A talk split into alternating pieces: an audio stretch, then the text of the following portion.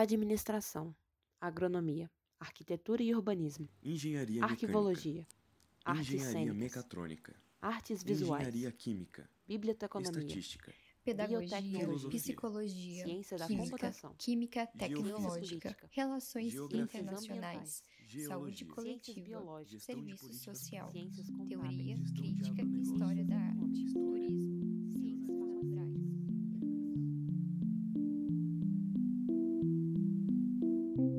A Universidade de Brasília possui 134 cursos de graduação ativos, de acordo com o Anuário Estatístico de 2020.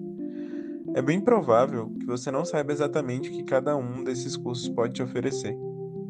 A terceira temporada do Papo NBs vai tentar te ajudar nessa missão. Dia 2 de agosto, no seu agregador de podcast favorito.